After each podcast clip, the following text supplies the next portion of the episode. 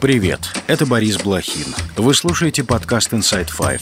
Наш утренний короткий новостной бриф. Пять самых важных и интересных историй от инсайдера всего за несколько минут. Сегодня 31 октября, вторник. История первая. Владимир Путин обвинил Киев и Запад в причастности к погромам в Дагестане. На совещании с членами Совета Безопасности российский лидер заявил, что беспорядки инспирированы через соцсети из Украины, через западные спецслужбы. Нужно знать и понимать, понять, где находится корень зла, где этот самый паук, который пытается опутать своей паутиной всю планету, весь мир, и хочет добиться нашего с вами стратегического поражения на поле боя. Использует одураченных им на протяжении десятилетий людей на территории сегодняшней Украины.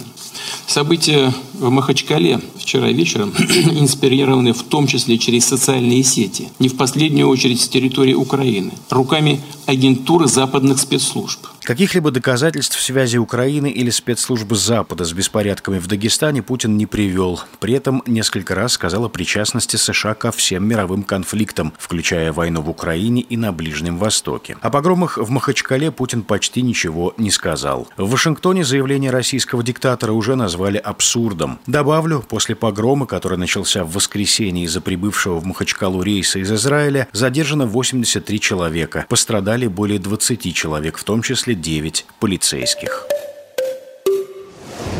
История вторая. Злой на союзников, но верит в победу. Американский журнал «Тайм» опубликовал статью о проблемах, с которыми сталкивается президент Украины Зеленский во время войны. Журналист Саймон Шустер утверждает, что общественная поддержка помощи Украине в США приходит в упадок, и последний визит Зеленского не принес ожидаемых результатов. «Никто не верит в нашу победу так, как я», сказал Зеленский в интервью изданию после своей поездки в Штаты. На втором году войны у Зеленского уже нет привычного блеска оптимизма, пишет Тайм. Теперь он заходит, получает последние новости, отдает приказы и выходит, утверждает автор со ссылкой на одного из давних членов команды украинского лидера. По словам другого члена команды, больше всего Зеленский чувствует себя преданным западными союзниками. Однако президент Украины не намерен прекращать борьбу или просить о мире. Напротив, его вера в окончательную победу над Россией утвердила и приобрела форму, которая беспокоит некоторых его советников. Она непоколебима непримиримое, граничит с мессианской, утверждает автор материала. Добавлю, журналист Саймон Шустер более 15 лет работал в России и Украине. История третья. Во Франции задержали совладельца Альфа-групп Алексея Кузьмичева. По информации газеты «Монт», в квартире и на вилле миллиардера прошли обыски. Кузьмичев взят под стражу в рамках расследования дела об отмывании денег. Как пишет издание, в ходе обысков были найдены пачки денег. Кузьмичев вместе с другими крупнейшими акционерами Альфа-групп Михаилом Фридманом, Петром Авином и Германом Ханом находится под санкциями ЕС, Великобритании и США. Из-за ограничений они покинули покинули посты в руководстве Альфа-банка.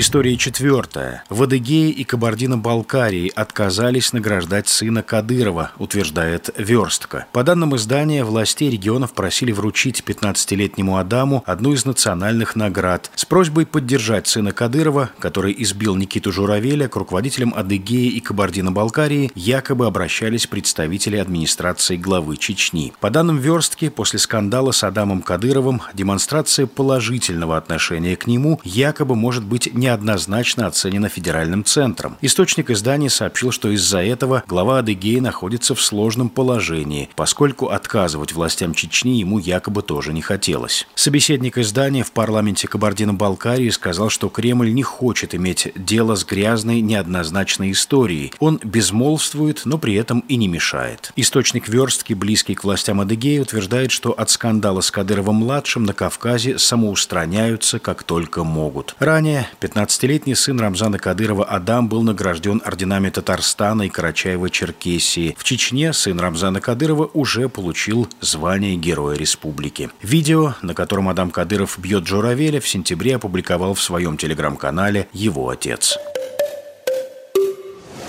История пятая. Глава фракции КПРФ в парламенте Башкортостана ушел в отставку из-за скандала вокруг личности Рудольфа Нуреева. Ранее местные коммунисты предложили придать забвению легенду мирового балета. Нуреева обвинили в предательстве Родины и в нетрадиционной сексуальной ориентации. Членов фракции возмутило, что именем танцовщика в республике названы улица, музей, балетная труппа и хореографическое училище. В ответ глава местного заксобрания Толкачев заявил, что в трудный для Родины час фракция КПРФ не придумала ничего лучше, как полить грязью выдающегося человека, неотъемлемую часть мировой культуры. Военкоматы открыты, набор добровольцев постоянный, но пока ни один депутат от коммунистов на передовую не отправился. А Нуреева пинать, конечно, много геройства не надо, сказал спикер. Всемирно известный артист балета Рудольф Нуреев в детстве и юношестве жил в Уфе. Там же начал свою карьеру. В 19 1961 году во время зарубежных гастролей отказался возвращаться в Советский Союз, был осужден за измену родине и заочно приговорен к семи годам лишения свободы. Нуреев умер в 1993 году